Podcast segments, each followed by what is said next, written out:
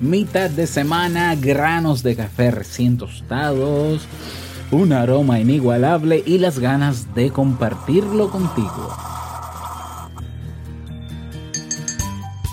En el lenguaje habitual, delirar es prácticamente sinónimo de locura, sin razón, desvarío o pérdida de realidad. Hay personas que anteponen a su comportamiento o a la realidad misma ideas mágicas o divinas, y este fenómeno o condición ha sido estudiado y tipificado en la psicología como delirio místico. ¿Qué es? ¿Cuáles son sus síntomas y cómo tratarlo? Quédate y escucha. Si lo sueñas,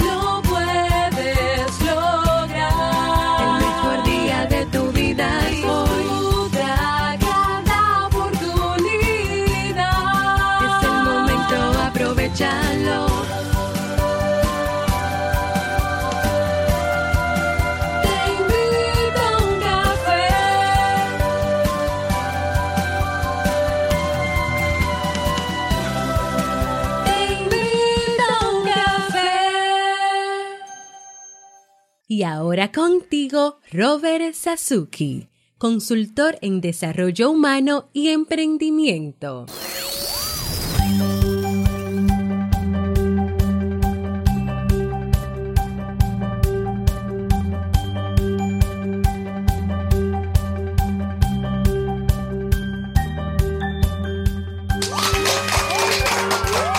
Hola, ¿qué tal con esa energía positiva, esos aplausos y tu cafecito. Espero que lo disfrutes. Damos inicio a este episodio 885 del programa Te invito a un café. Yo soy Robert Sasuki y estaré compartiendo este rato contigo, ayudándote y motivándote para que puedas tener un día recargado positivamente y con buen ánimo. Esto es un podcast y la ventaja es que lo puedes escuchar en el momento que quieras, no importa dónde te encuentres y cuántas veces quieras. Solo tienes que suscribirte completamente gratis para que no te pierdas de cada nueva entrega. Grabamos de lunes a viernes desde Santo Domingo, República Dominicana y para todo el mundo. Y hoy he preparado un tema que tengo muchas ganas de compartir contigo y que espero que sea de utilidad.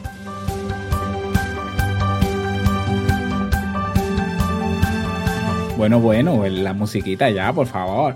Eh, a ver, si ya te decidiste a emprender, ya sea porque quieres crear tu podcast o tu marca personal o una academia de cursos o cursos online, o montar tu negocio digital o crear tu web o tu blog, o quieres crecer en términos profesionales, en el Club Kaizen puedes comenzar hoy mismo. Más de 350 personas han formado parte de una comunidad que cree en la mejora continua, cree y practica Únete tú también. Ve a www.clubkaizen.net para que te enteres de todo lo que tienes.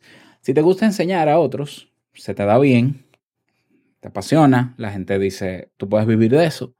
Si te gustaría crear cursos online, formación en línea y ganar dinero con eso, entonces te invito a participar del webinar gratuito Ventajas del e-learning como emprendimiento. Es un evento, una videoconferencia en vivo que vamos a tener el 19 de junio, miércoles de la semana que viene, ah, si mal no estoy calculando, ya, exactamente de la semana que viene, a las 3.30 de la tarde, hora Santo Domingo, República Dominicana. Ve corriendo a inscribirte, robertsazuke.com barra me apunto. Así mismo, robertsazuke.com barra me apunto. Todo junto. Vamos a comenzar con el tema, pero no sin antes escuchar la frase con cafeína. Porque una frase puede cambiar tu forma de ver la vida, te presentamos la frase con cafeína.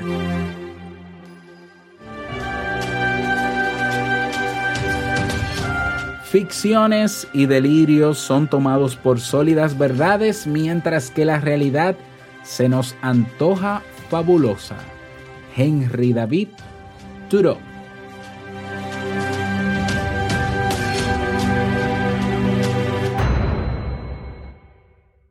¿O será Toro el apellido? Bueno, eh, eh, vamos a dar inicio al tema central de este episodio que he titulado Delirio místico definición, síntomas y tratamiento. Por si no sabes lo que es un delirio, Pues yo te voy a dar una definición, ¿ya? Eh, popularmente el delirio se asocia, a, eh, a, locura, ¿ya? En términos populares. A una persona, de hecho es un criterio diagnóstico de algunos trastornos mentales como la esquizofrenia, ¿ya? Y el trastorno delirante y otros más. La definición más conocida y citada es la que ofrece eh, Haspers en su libro de psicopatología general de 1975. Para Haspers, los delirios son juicios falsos que se caracterizan porque el individuo los mantiene con gran convicción, de manera que no son influenciables ni por la experiencia ni por conclusiones irrefutables. Además, su contenido es imposible. Bien, hay personas que entienden que un delirio es una idea. Ah, tú estás delirando.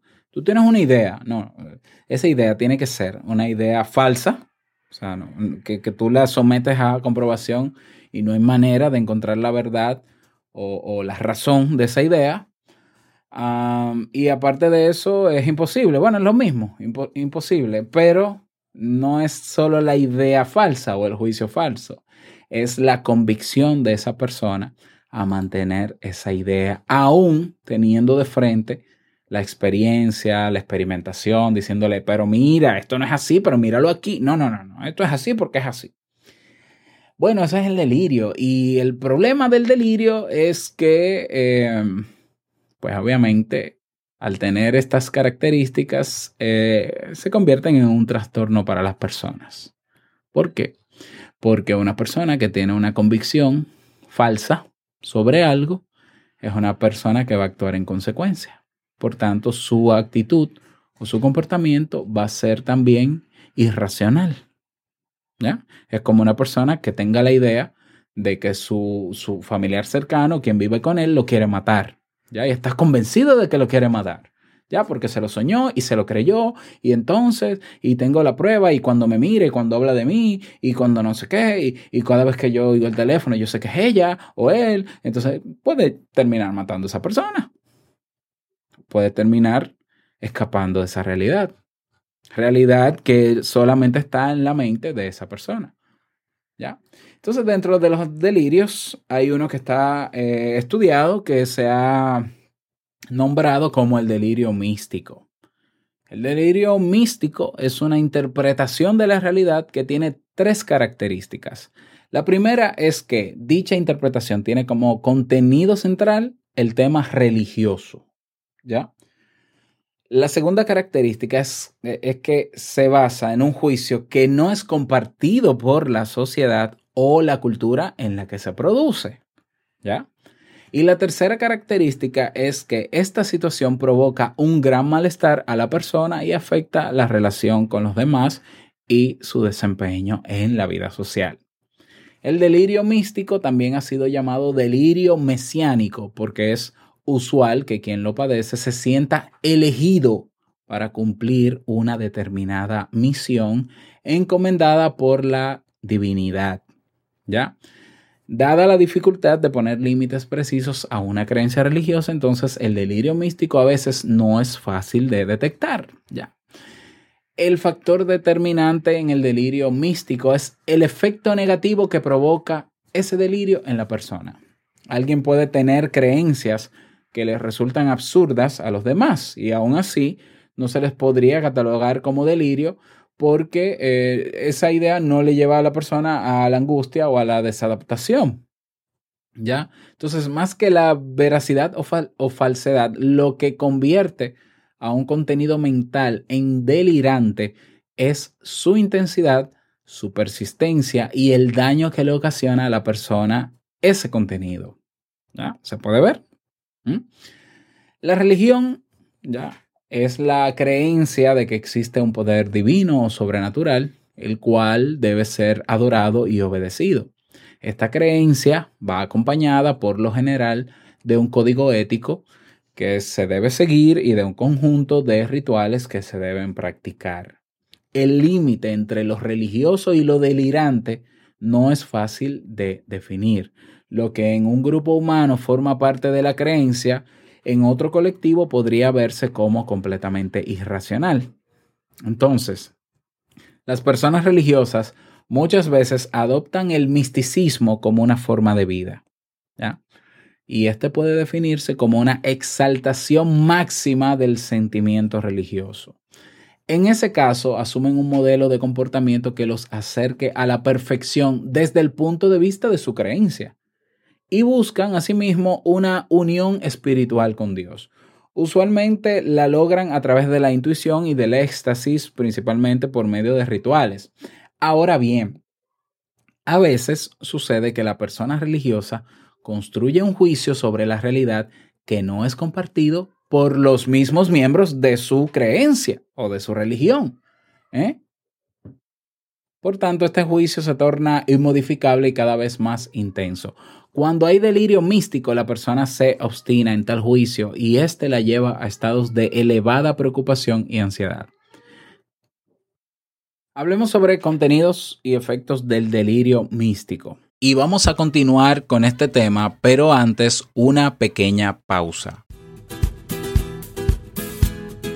Disfruta de un fresco y renovado podcast, Duke Plus con canción del día incluida, libre de anuncios, acceso a más de 800 episodios y muchos beneficios más. Ingresa a www.tiuc.plus y con tu colaboración nos ayudas a producir la serie documental de Te invito un café. Recuerda, tiuc.plus. Aunque suene un tanto paradójico, el delirio místico representa un intento para retomar contacto con la realidad. Previamente a este existe una fuerte fractura en la vida psíquica de la persona. En términos generales, se encuentra con frecuencia que la persona ha padecido un cúmulo de dolor que lo desborda. No logra tramitar dicho sufrimiento y se quiebra internamente. El delirio entonces es una forma de recomponer ese daño interno. Se ha podido establecer que las personas católicas y cristianas que padecen de delirio místico, por lo general, elaboran contenidos relacionados con la culpa y la expiación. Entre tanto, los judíos tienden más a padecer delirios relacionados con la presencia de demonios nocturnos. Más allá del contenido delirante, lo fundamental está en que afecta notablemente a la vida de quien lo padece origina grandes sufrimientos y lo lleva a establecer juicios falsos, sobre la realidad, también le aísla y le impide llevar una vida funcional. ¿Cómo trabajar este delirio, el delirio místico? La intervención sobre el delirio místico, igual que sobre otras formas de delirio, no es fácil. En general, los afectados se resisten a ser, ser tratados porque ven las intervenciones externas como una intromisión en sus planes divinos, claro está. Bueno, así lo perciben, obviamente, ¿no? ¿no? es que claro de que es así. Por eso, con frecuencia se requiere de un tratamiento largo y casi siempre de resultados un tanto lentos. La psiquiatría y los medicamentos pueden ayudar a moderar algunos efectos del delirio como la ansiedad excesiva o la producción de alucinaciones cuando las hay.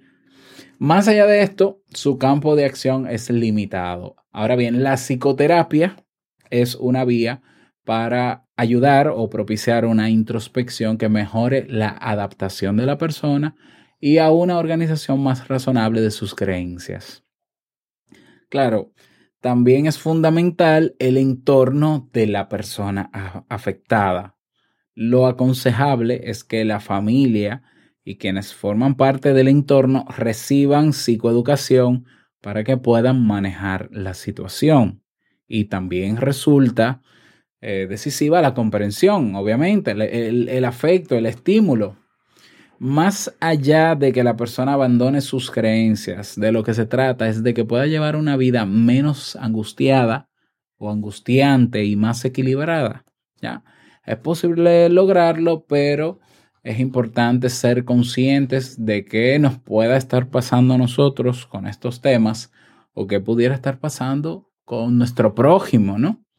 con las personas que nos rodean.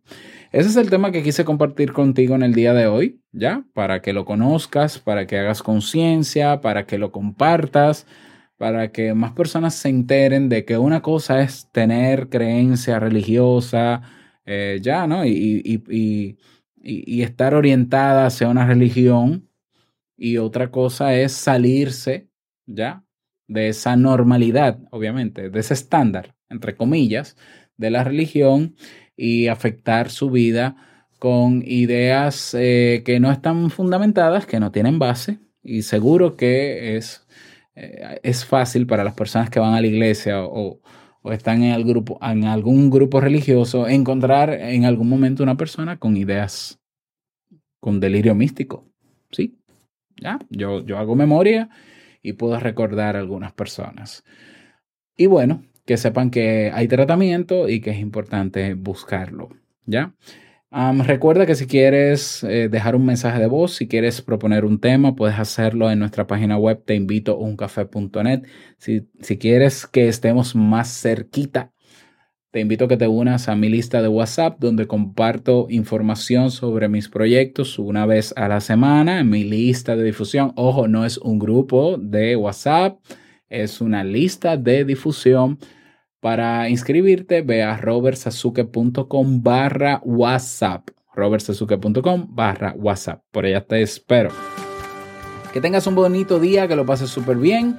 Y no quiero finalizar este episodio sin antes recordarte que el mejor día de tu vida es hoy y el mejor momento para comenzar a caminar hacia eso que quieres lograr es ahora. Nos escuchamos mañana en un nuevo episodio. Chao.